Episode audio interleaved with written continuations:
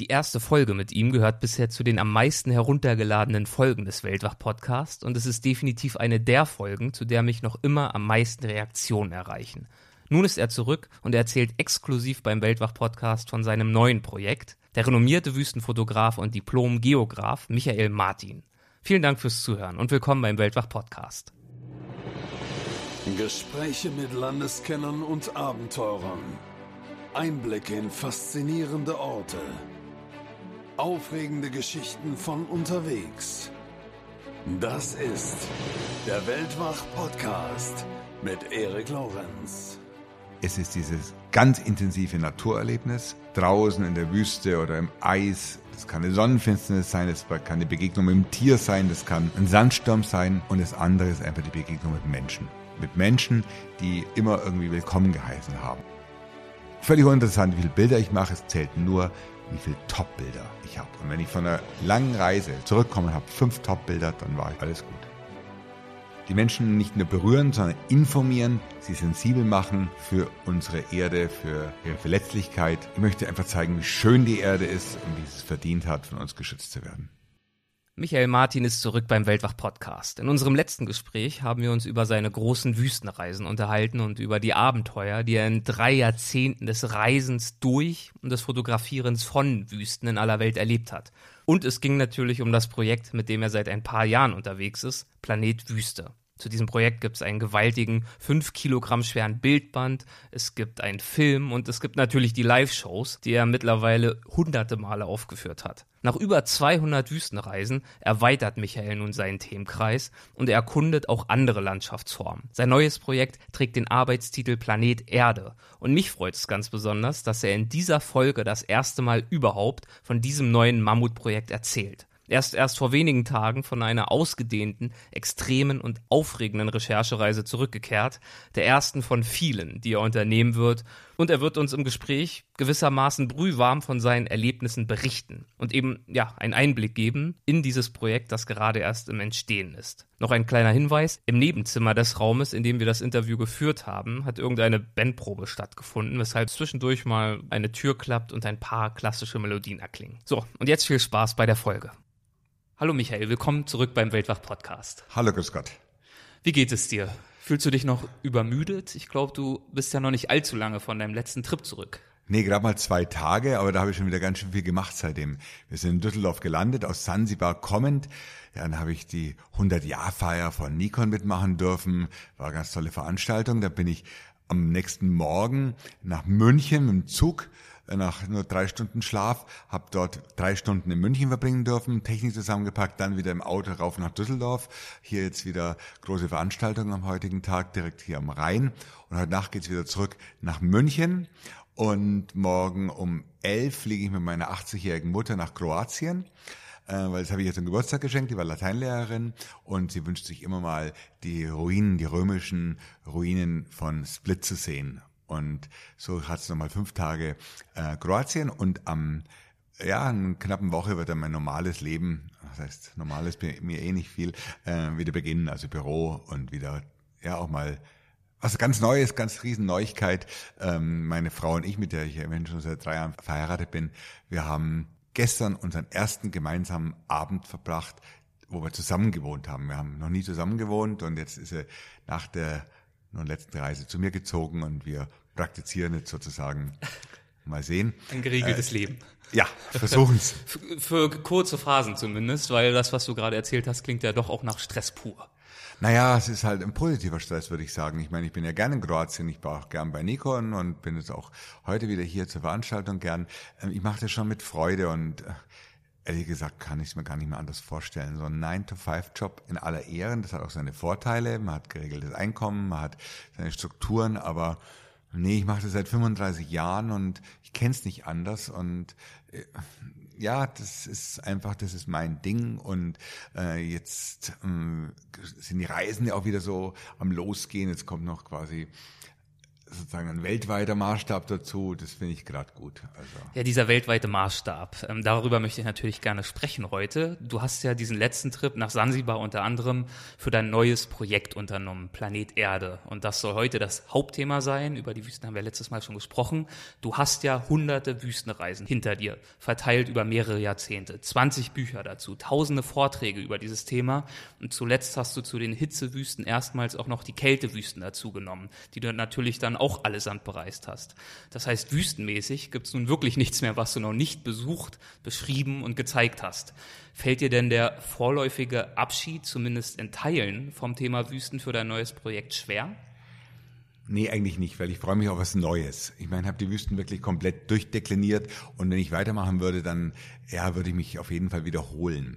Und es ist spannend, ich habe ja auch nur ein Leben, es ist spannend, auch neue Sachen zu sehen. Ich war jetzt zum ersten Mal im Amazonas-Regenwald, ich war zum ersten Mal auf 6000ern in den Anden und ähm, das, ja, das ist ich vergleiche es mal mit dem Junkie. Man muss natürlich immer wieder auch eine andere Dosis oder noch eine höhere Dosis sich geben und vor allem was Neues sehen. Und ich brauche einfach diese Begeisterung und ähm, die muss ich oben halten, die Begeisterung. Man darf nicht abstumpfen und in den Wüsten wäre die Begeisterung vielleicht irgendwann abgeflacht. Und bevor es soweit gekommen ist, habe ich mir gedacht, ich ziehe den Fokus auf von der Wüste, vom Eis, eben auch in andere Landschaftsformen und vermessen, wie ich da manchmal bin, habe ich mir gedacht, ja, dann nennen mal den Arbeitstitel Planet Erde. Und ja, seit ich das dann irgendwie auch so ausgedacht habe, das Konzept ausgedacht habe, über das ich heute übrigens zum ersten Mal überhaupt spreche, ja, äh, vor einem Mikrofon, umso mehr hat es mich dann auch begeistert. Und ich habe mir da im Grunde genommen meine drei Leidenschaften zusammengetan, war ja schon immer die Geografie und die Fotografie und die dritte ist die Astronomie. Ich war immer leidenschaftlicher Hobbyastronom, hatte eine Sternwarte gehabt, habe mich immer damit beschäftigt und jetzt nehme ich meine astronomischen Kenntnisse dafür, im Grunde genommen die Erde als Planet im großen Ganzen einzuordnen. Also wo, was macht unsere Erde aus? Meine Perspektive ist die, die die Apollo 9 Astronauten 1968 hatten. Das waren die ersten, die bei einer Mondumrundung zum ersten Mal vom Weltall die Erde über dem Mond haben aufgehen sehen. Das ist das berühmte Bild. Die aufgehende Erde über dem Mond. Und was haben die gesehen? Die haben einen blauen Planeten gesehen, der im Weltall schwebt. Und was unterscheidet diesen, unseren blauen Planeten von anderen Planeten? Da fällt das Wasser auf, da fällt auf, dass wir eine Atmosphäre haben. Man sieht grünliche Flächen für die Regenwälder, man sieht sehr viel gelbe Flächen für die großen Wüstengebiete, die beiden Polkappen. Aber es gibt auch andere Dinge, die besonders sind auf unserer Erde. Wir haben die perfekten Temperaturen. Wir haben den richtigen Abstand zur Sonne. Auf dem Mars ist es zu kalt, auf der Venus mit 460 Grad definitiv zu heiß. Ja, ähm, wir haben eine tolle Zusammensetzung mit 21 Prozent Sauerstoff, optimal auf der Erde. Wir haben ein Magnetfeld, das uns die kosmische Strahlung abhält.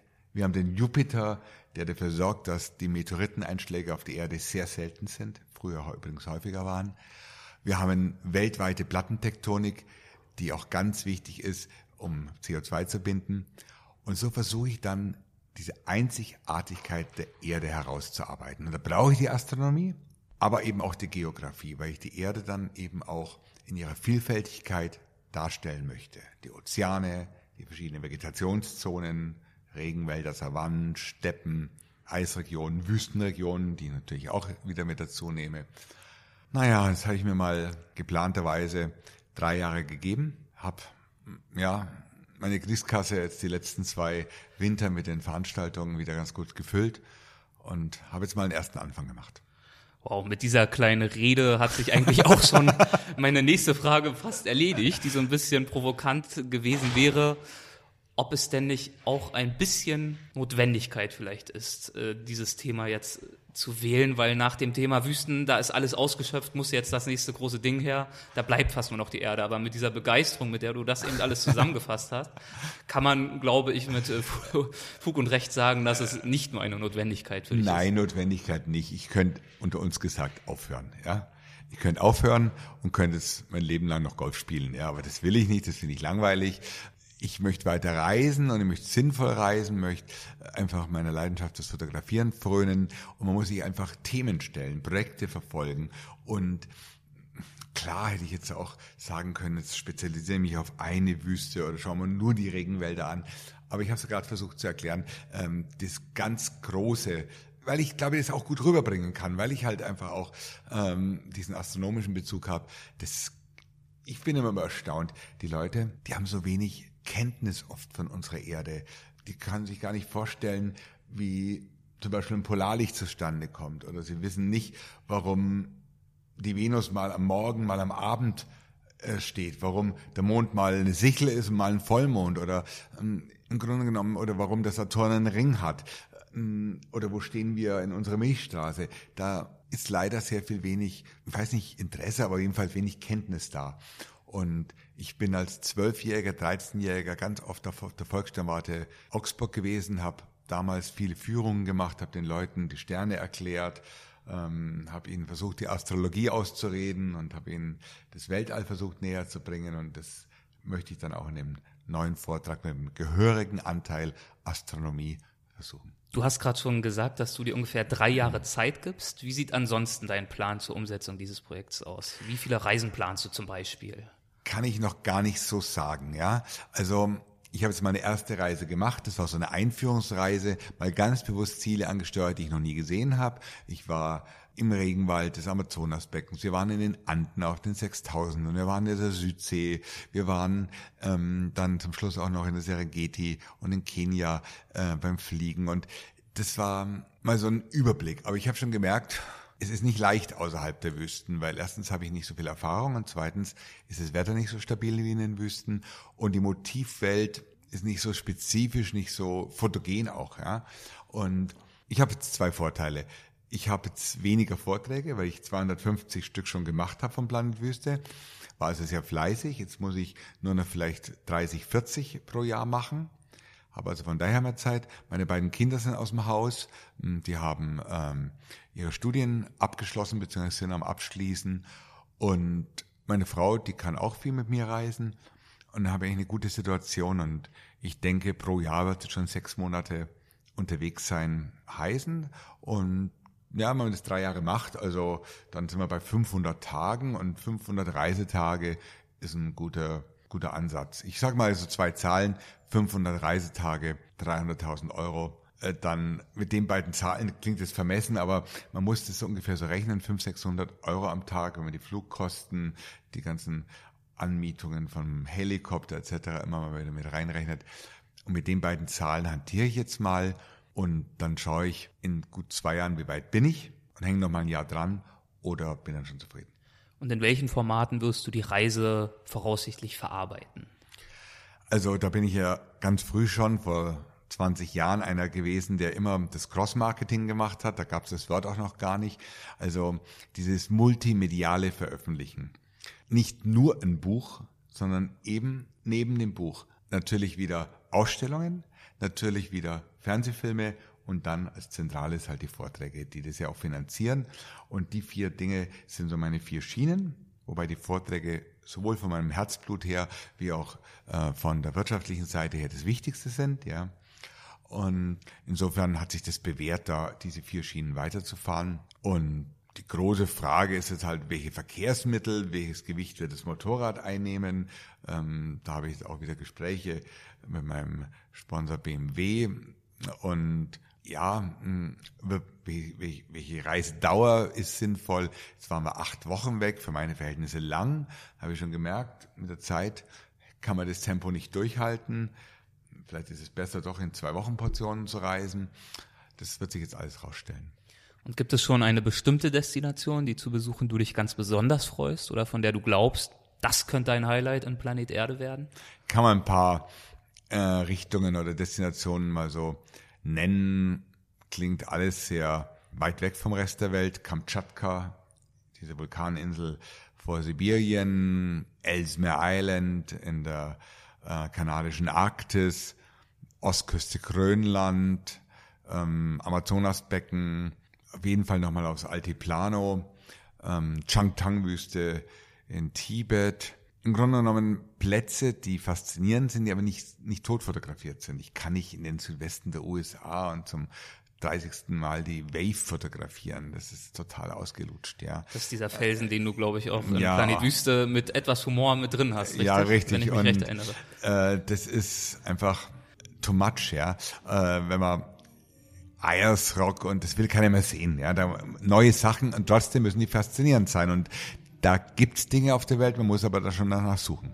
Wenn du dich an ein so großes Projekt heranbegibst, für das du ja dann auch erhebliche Privatinvestments aufbringen musst, das hast du ja gerade schon erwähnt, hast du dann nach all den Jahren in der Anfangsphase ansatzweise noch Selbstzweifel, ob dir das gelingen wird, dieses Projekt zu stemmen und auch der Erwartungshaltung des Publikums gerecht zu werden? Diese Erwartungshaltung, die hast du ja über die Jahre selbst ziemlich weit hochgeschraubt. Ja, die Zweifel hat jeder kreative Mensch natürlich. Habe ich die ähm, an bewölkten Tagen oder wenn es mal wieder gar nicht läuft. Und ja, ich habe jetzt vorhin Planet Wüste ja gehalten, habe die Bilder wieder gesehen, dachte mir, oh, da muss ich mich schon ganz schön strecken, dass ich das wieder so gut hinkriege. Ja, und klar habe ich da Zweifel nicht, aber ich merke, ich habe einen Druck. Ich habe einen massiven Druck, das gut zu machen.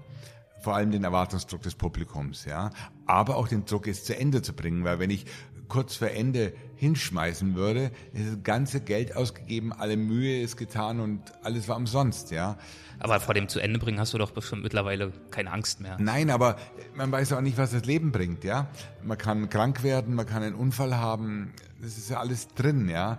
Also von daher, ehrlich gesagt, ist es natürlich viel schöner, alle Bilder schon im Kasten zu haben, dann die ersten Vorträge zu haben, merkt, man merkt, es kommt an und äh, das zu zeigen, als jetzt am Anfang von was Neuem zu stehen. Also die letzten Reisen sind dann auch wieder stark, weil dann merkt man, man kann es dann noch einen Feinschliff geben und zu Ende bringen. Wie bei einer Bergwanderung. Die ersten 100 Höhenmeter sind die schwersten, ja. Wenn es dann zum Gipfelanstieg geht, dann ist wieder gut, ja. Ähm, Ich bin jetzt in einer ganz schwierigen Phase, muss mich das ein bisschen erstmal so finden, merke, dass ich schon auf dem richtigen Weg bin, weil es mich halt zu jeder Tages- und Nachtzeit fasziniert und begeistert. Das ist das Allerwichtigste. Und jetzt wird sich einfach so entwickeln auseinander. Also von einem zum anderen muss man kommen. Zuerst ging es für euch ja dann in das schwüle Amazonasbecken. Wo genau seid ihr denn dort hingereist? Wir sind von München über Madrid dann weitergeflogen nach Lima und von Lima gleich weiter nach Iquitos. Iquitos ist die größte Stadt der Erde, die nicht an eine Straße angebunden ist. Man kann nach Iquitos nur per Schiff oder Flugzeug gelangen. Es ist eine Millionenstadt. Und die liegt am Amazonas, auf der Peru-Seite vom Amazonas. Und ist ein idealer Ort im Grunde genommen, weil von dort aus kann man sehr gut den Amazonas befahren mit diversen Schiffen und da gibt es auch ein paar Nebenflüsse.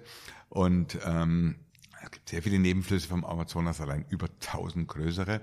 Und wir sind in Napo äh, dann raufgefahren und waren, ja, das klingt jetzt so nobel, in sogenannten Lodges. Ja, das ist, das sind Wahrscheinlich nicht der äh, südafrikanische Lodge. Nein, gar nicht, überhaupt nicht, sondern das sind besser, es sind einfach so Holzgebäude, sehr einfach, Moskitonetz, kein Strom oft, ja.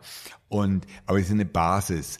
Von dort aus waren wir dann wieder mit kleineren Schiffen unterwegs auf Nebenflüssen oder zu Fuß im Regenwald. Und es war, ach, ich kann mich an meine erste Regenwaldwanderung erinnern. Das waren vier Stunden im primären Regenwald. Und das erste, was wir gesehen haben, war eine frische Jaguarspur, also richtig schön so im Schlamm. Und es ging über Stock und Stein und wir waren drei Stunden unterwegs und haben in den drei Stunden drei sehr giftige Schlangen gesehen, ja. Aber immer nur, ich hätte nie gesehen, nur die Guide, der Guide hat die uns so zwischen den Blättern oder im Astwerk gezeigt.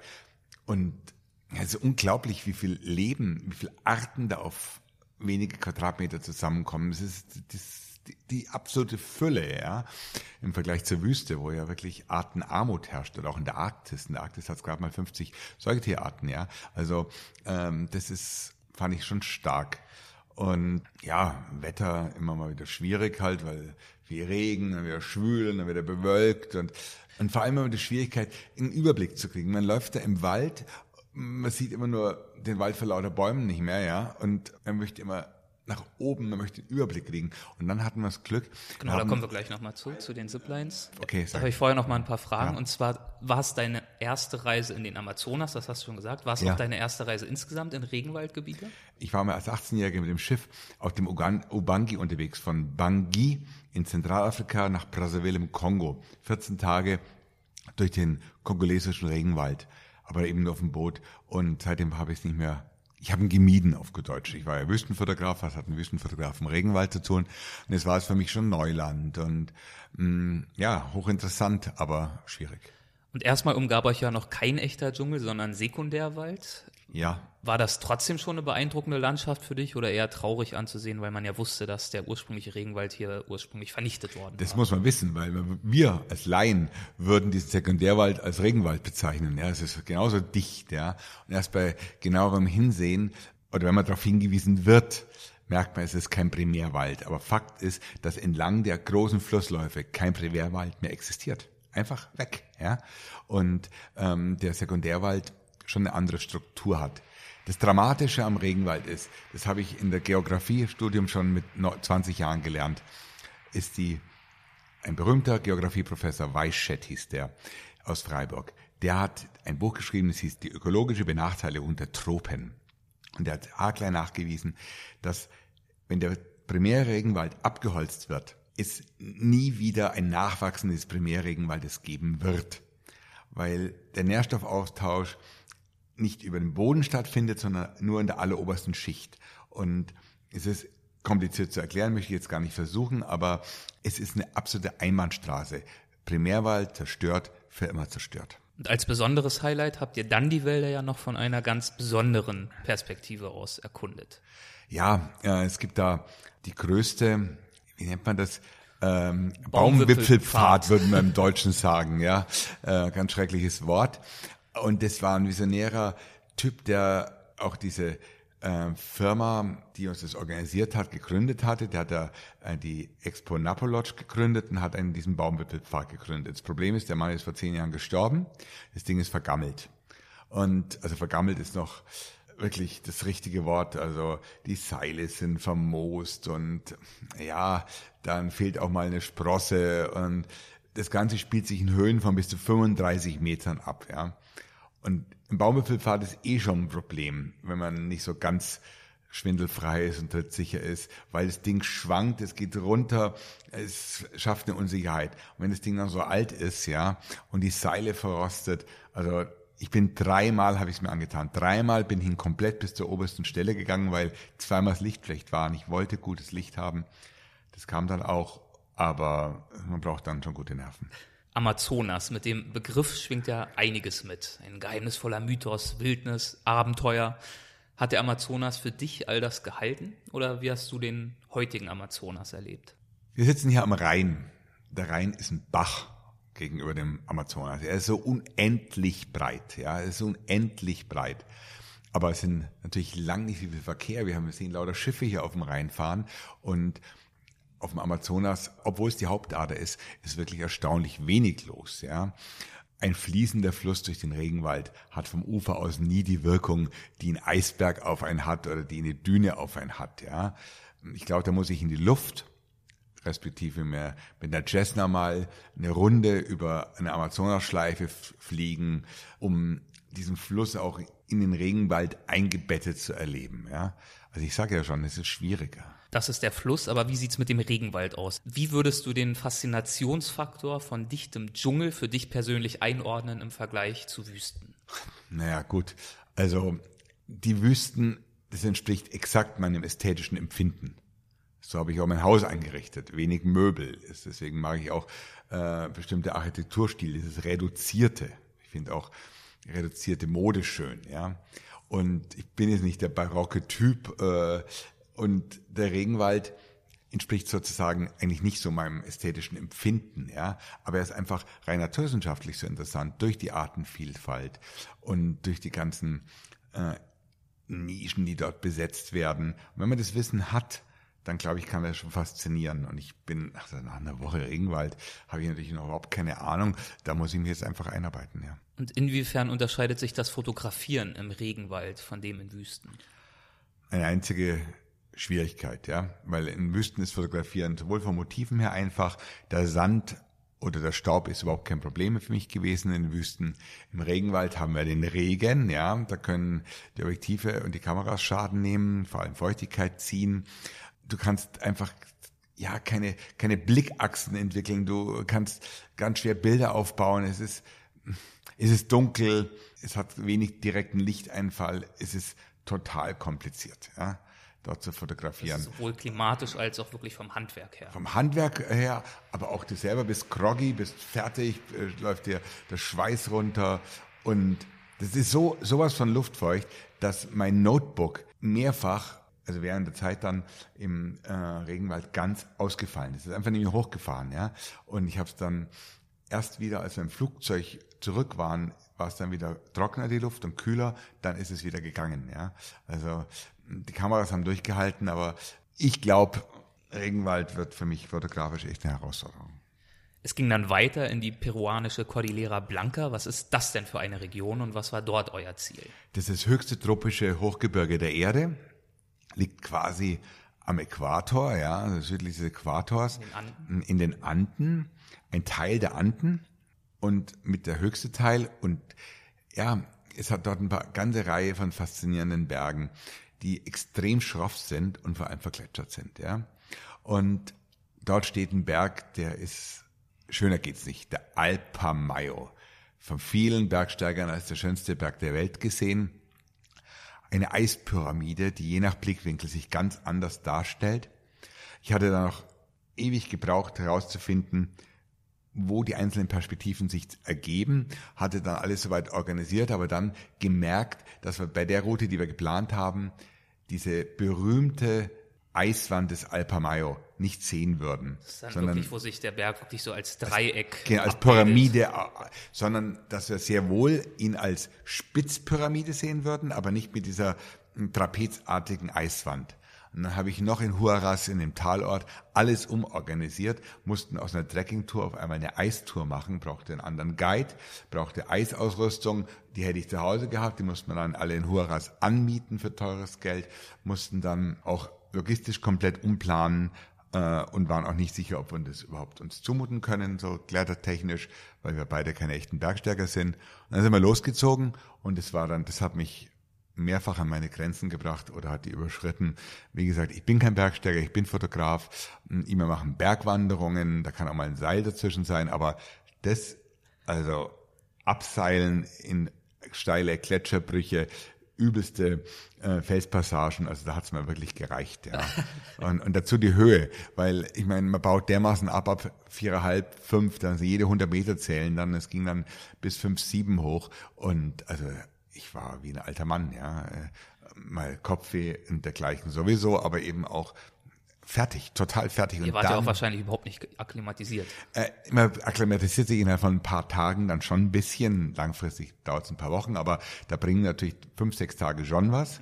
Und dann, nachdem wir dort dann durch waren, nach einer Woche waren wir dann relativ gut akklimatisiert und dann haben wir gesagt, sind wir schon so gut akklimatisiert, ab in den Bus, zurück nach Lima, in Lima ans Flugzeug, nach Quito geflogen, ins Nachbarland und dort dann mit unserer inzwischen guten Akklimatisierung auch gleich noch den Chimborazo besteigen. In Ecuador, In oder? Ecuador, der höchste Berg von Ecuador und da kann man bis auf 4800 Meter hinauffahren, normal absolut tödlich, was die Höhenanpassung betrifft, aber wir waren ja angepasst. Und da war die Höhe nicht so sehr das Problem, sondern da war es dann einfach der Sturm, schwieriges Wetter, Neuschnee, der uns dann, ja, in 5700 auch wieder im Grunde genommen scheitern hat lassen, 600 Meter unter dem Gipfel. Es war genau die Höhe, wo Humboldt, der damals diesen Berg ja bestiegen hat, ähm, oder versucht hat zu besteigen, eben damals auch aufgegeben hat. Natürlich eine ungleich größere Leistung mit der damaligen Ausrüstung, äh, die nicht vorhanden war. Humboldt hat diesen Berg ja im Grunde genommen dort ist ihm aufgegangen, dass sich die Vegetationszonen unserer Erde, die sich vom Pol bis zum Äquator so aneinander anschließen, also Regenwälder, Savannen, ähm, Steppen beziehungsweise Wüstenregionen, dass die sich ihre Entsprechung auch in den Höhenstufen finden. Und das hat ihm dann auch zur Erkenntnis gebracht, dass alles miteinander zusammenhängt. Ja, die ganze Welt, die ganze Natur mm, im Grunde genommen einen inneren Zusammenhang hat. Und da ist ein berühmtes das sogenannte Naturgemälde entstanden, wo er anhand von Chimborazo diese Höhlenstufen dargestellt hat. Und es war für ihn ein ganz wichtiges Erlebnis, dieser Berg. Und deswegen wird auch Planet Erde wohl mit dieser Besteigung des Chimbarazzo losgehen, weil von dort aus geht's dann zum Humboldt und dann auf die alten Entdecker. Und so werde ich wahrscheinlich dann auch das Intro des Vortrages des Buches schon haben. Und wie ist das für dich, wenn du so eine Expedition unternimmst, wie zum Beispiel jetzt diese zwei Aufstiege, diese zwei Bergexpeditionen? Bist du da im Mindset vor allem als Fotograf unterwegs, der weiß, ich investiere ja gerade Betrag X, um für mein neues Projekt fantastische Aufnahmen mitzubringen und wenn mir das nicht gelingt, weil ich zum Beispiel die ganze Zeit ja in den Wolken stehe, dann ist das irgendwo eine gescheiterte Expedition. Mhm.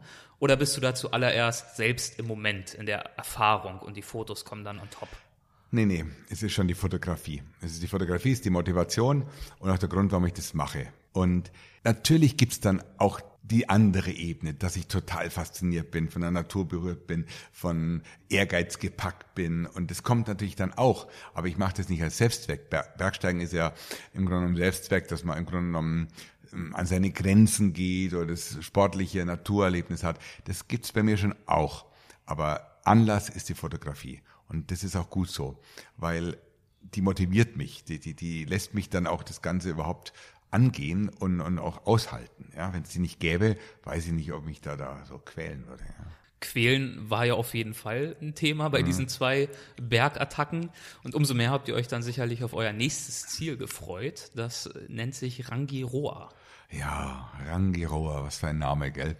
Das zweitgrößte Ringertoll der Welt. 82 Kilometer größten Durchmesser.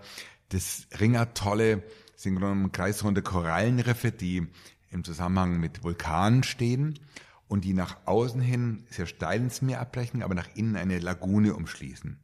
Und diese Lagune ist im Fall von Rangiroa 82 Kilometer lang und gut 30 Kilometer breit an der kurzen Seite.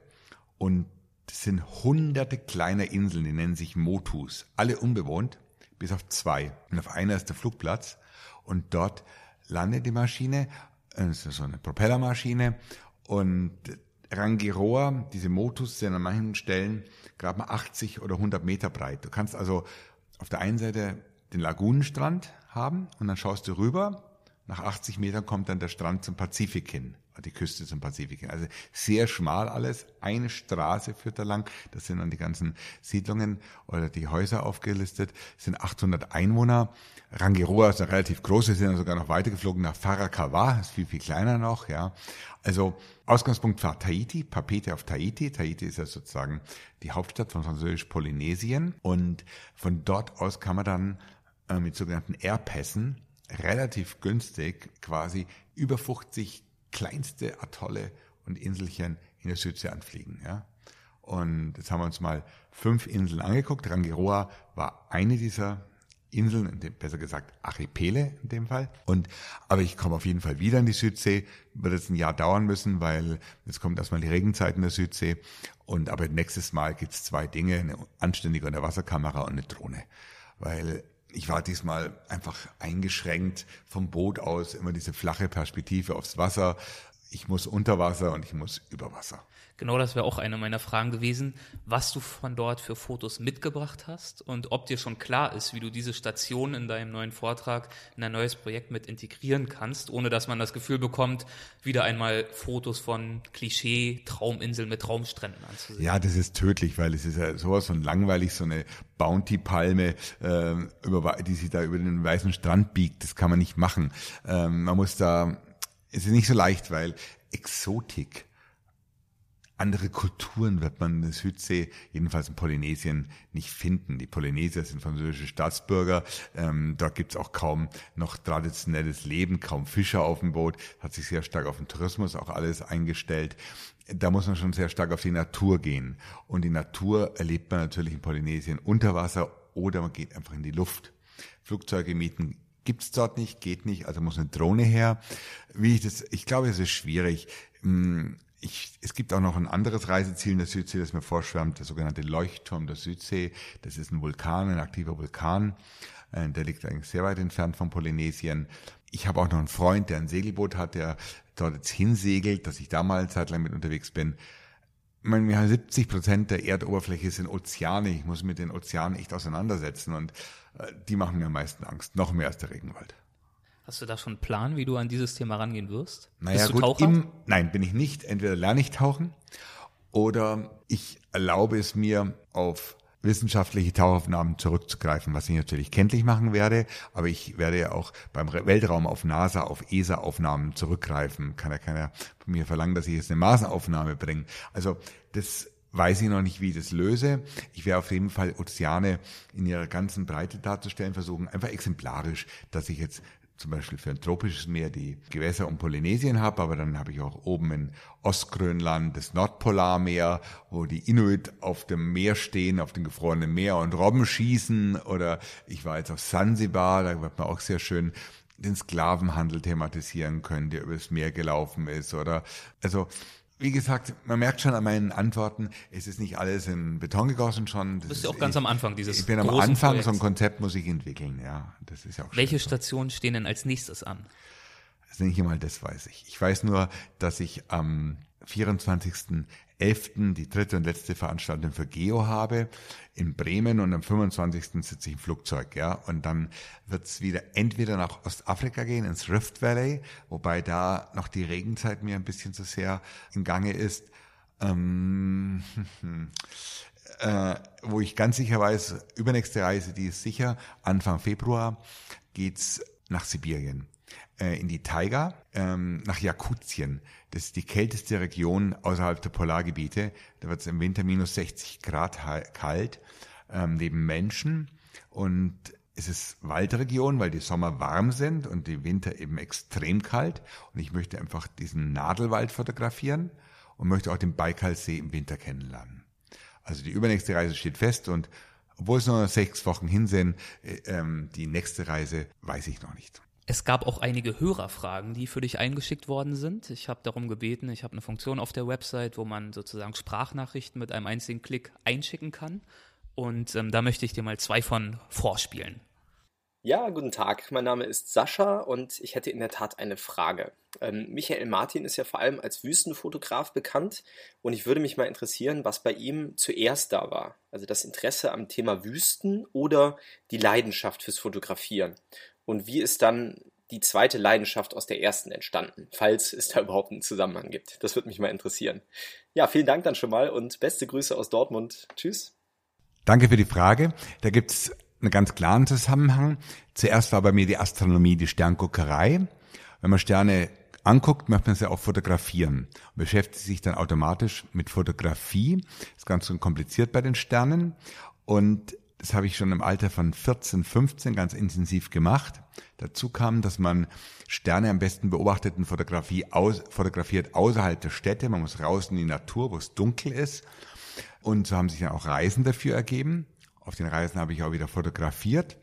Ja, und so ist es dann ineinander übergegangen. Das Reisen, das Fotografieren auf diesen Reisen. Erst noch mit Astronomiekomponente, dann bald Länderkomponente. Und dann eben die dritte ähm, der dritte große äh, Bereich, mit dem ich mich bis heute beschäftige, ist Präsentieren, das Zeigen, weil ich mit 15 ja auch schon Vorträge gemacht habe und damit wieder die Reisen ähm, eben ähm, finanziert. finanziert habe. Und so geht es alles ineinander her. Und das ist das Schöne für mich, dass ich jetzt nicht sag, oh, jetzt muss ich schon wieder fotografieren oder dass ich sage, oh, jetzt muss ich jetzt wieder ins Ausland, wo ich doch so gern zu Hause bleiben würde. Es ist stimmig für mich. Und auch das Präsentieren ist stimmig für mich. Nicht nur, um damit das Reisen zu finanzieren, sondern weil ich auch natürlich auch gerne meine Sachen zeige. Und dann gab es noch diese Frage. Hallo, hier spricht Thomas Marder. Ähm, mich würde interessieren, was neben den Wüsten Herr Martins liebste Landschaftsform ist und ähm, warum. Das ist auch klar. Zwei Sachen, nämlich Berge und Meer. Da verbringe ich sehr viel Freizeit. Meine ganze Urlaubszeit verbringe ich in Alpen beim Wandern. Wir wandern über sieben Jahre hinweg jetzt von der Schweiz bis ans Mittelmeer in sieben großen Wanderungen von jeweils ein bis zwei Wochen auf der sogenannten GTA. Wir sind sehr viel in Tirol am Wandern, sehr viel am Skifahren, bin ganz vielen in Bergen. Als München ist es auch keine große Kunst, dort schnell mal in die Berge zu fahren. Und das andere ist das Meer. Ich liebe das Meer und ich freut es, dass ich morgen Mittag nach Kroatien fliegen kann, im Mittelmeer nochmal baden kann. Vorvorgestern habe ich noch im Indischen Ozean gebadet, vor drei Wochen noch in der Südsee. Das Meer ist so schön, ja. Und bis jetzt war für mich das Meer schon eher Urlaub, ja. Und die Berge waren auch Urlaub.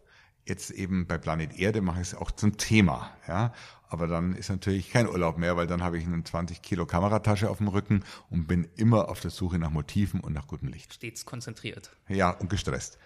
Und dann hat Kai Schnabel noch äh, super Fragen bei Facebook eingereicht. Das ist ein treuer Hörer, auf den diesbezüglich immer Verlass ist. Und er hat auch schon zwei deiner Vorträge besucht und erinnert sich, wie er geschrieben hat, immer noch an bestimmte Bilder und Geschichten zurück. Seine erste Frage. Nach den vielen Reisejahren, was für ein besonderes, positives oder einmaliges Erlebnis bleibt tagtäglich allgegenwärtig in Erinnerung? Kann man nicht beantworten. Es gab so unendlich viele Erlebnisse, ja. Und es war mein halbes Leben des Reisen. Und da möchte ich gar keins herausgreifen. Ich kann es nur allgemein beantworten. Letztendlich sind es zwei Dinge. Es ist dieses ganz intensive Naturerlebnis, draußen in der Wüste oder im Eis. Das kann eine Sonnenfinsternis sein, das kann eine Begegnung mit einem Tier sein, das kann ein Sandsturm sein und das andere ist einfach die Begegnung mit Menschen. Mit Menschen, die oft sehr charismatisch, sehr besonders waren und die uns immer irgendwie willkommen geheißen haben. Und das hat mich jetzt einfach auch geprägt und deswegen reise ich, das suche ich immer wieder. Gibt es Motive oder Momente positiver oder negativer Art und Weise, die Sie absichtlich nicht fotografieren, auch wenn Sie jederzeit könnten oder dürften? Auch das eine Frage von Kai Schnabel. Ja, ich hab schon, ich bin nicht so der knallharte Bildjournalist, der wirklich dann einen Trauerzug fotografieren würde oder sich in eine kurdische Hochzeit da einmischen würde, um da nochmal äh, Bilder zu bekommen. Ich bin da schon eher schüchtern und zurückhaltend, ja. Und es gibt ein paar Bilder, die mich wirklich die ich leider nicht gemacht habe, aus diesem besagten Grunde.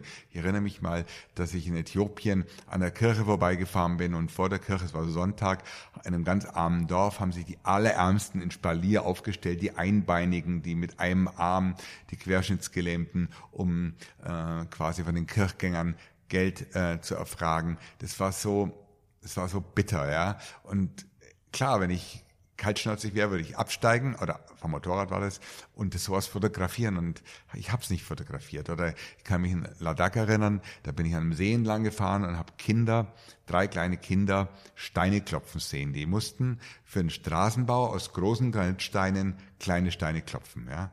Ich war total erschüttert, ja, habe mit den Kindern auch geredet, aber ich habe es nicht fertig gebracht zu fotografieren. Ja. Das ist unprofessionell, aber mh, in der Situation war es einfach nicht möglich und ich bereue es auch nicht. Und die letzte Frage von Kai Schnabel. Wenn ein Foto für den Vortrag Planet Erde ausgewählt wird, wie viele verschiedene Fotos der Reise müssen dafür erfahrungsgemäß im Vorfeld gemacht werden, beziehungsweise stehen zur Auswahl? Die Zahl wird den Hörer erschüttern, ja. Ähm, wir haben ungefähr ein Verhältnis, beim Filmen nennt man es Drehverhältnis. Wir haben ein Bildverhältnis von gemachten Bild und gezeigten Bild von 1 zu 100. Also das hätte ich mir fast noch schlimmer vorgestellt. 99 Bilder werden nicht gezeigt, eins wird gezeigt. Und das soll aber nicht heißen, dass die anderen 99 Schrott sind, dass man dann einfach so ein Schrot mit einem Schrotmunition äh, äh, da mal rumballert und sucht sich ein Bild raus, sondern vieles passt halt aus irgendeinem Grund auch nicht rein, ähm, macht man aber mit, weil man eh schon da ist und dann ist es doch nochmal besser gekommen. Viele Bilder ist mal, haben irgendwelche porträtierten Leute die Augen zu oder irgendwas passt nicht. Mm, das ist in der Digitalfotografie natürlich heute anders als vor 20 Jahren, wo man nur beschränkte Menge von Filmen dabei hatte. Und es zählt überhaupt nicht, wie viele Bilder ich gemacht habe. Ich habe mit anderen Fotografen geredet, die machen am Tag in der Regel haben die immer schon zehn Rollen Film gemacht, also 300, 400 Bilder am Tag. Ja.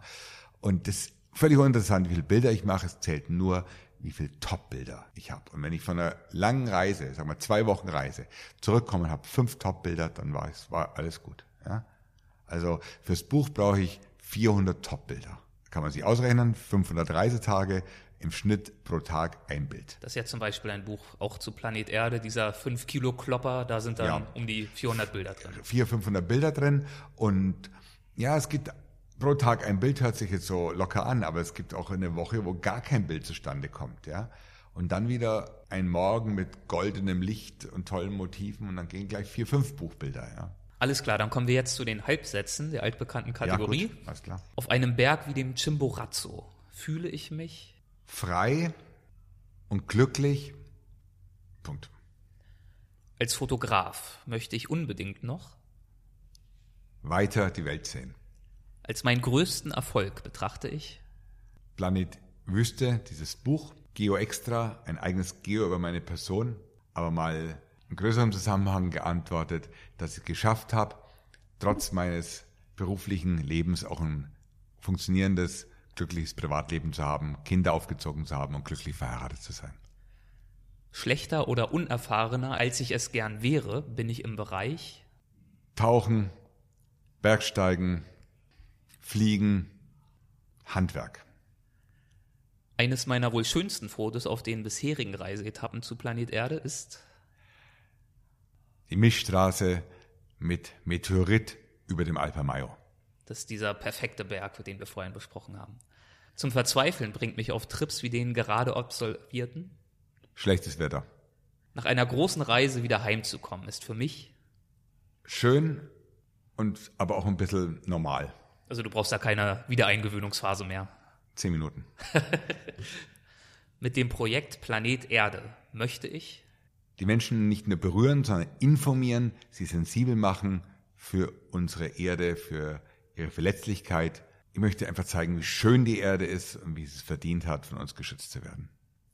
Klasse, dann bedanke ich mich wo unsere Zuhörer am besten mehr über dich erfahren können, das hast du uns bereits in der letzten Folge verraten, nämlich als erste Anlaufstelle auf www.michael-martin.de. Ich werde es auch in den Shownotes dieser Folge gern wieder verlinken.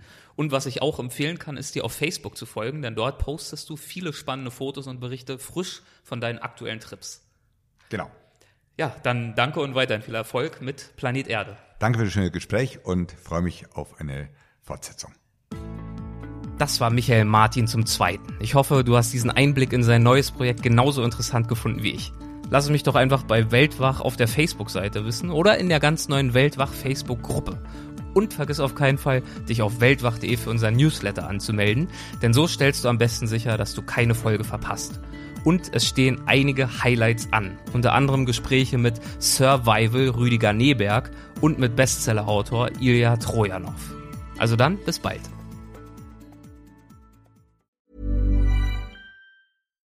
Botox Cosmetic, out of botulinum toxin A, FDA approved for over 20 years. So, talk to your specialist to see if Botox Cosmetic is right for you. For full prescribing information, including boxed warning, visit BotoxCosmetic.com or call 877-351-0300. Remember to ask for Botox Cosmetic by name. To see for yourself and learn more, visit BotoxCosmetic.com. That's BotoxCosmetic.com. ACAST powers the world's best podcasts. Here's a show that we recommend. Hi, I'm Una Chaplin, and I'm the host of a new podcast called Hollywood Exiles. It tells the story of how my grandfather, Charlie Chaplin, and many others were caught up in a campaign to root out communism in Hollywood. It's a story of glamour and scandal and political intrigue and a battle for the soul of a nation. Hollywood Exiles from CBC Podcasts and the BBC World Service. Find it wherever you get your podcasts. ACAST helps creators launch, grow, and monetize their podcasts everywhere. ACAST.com.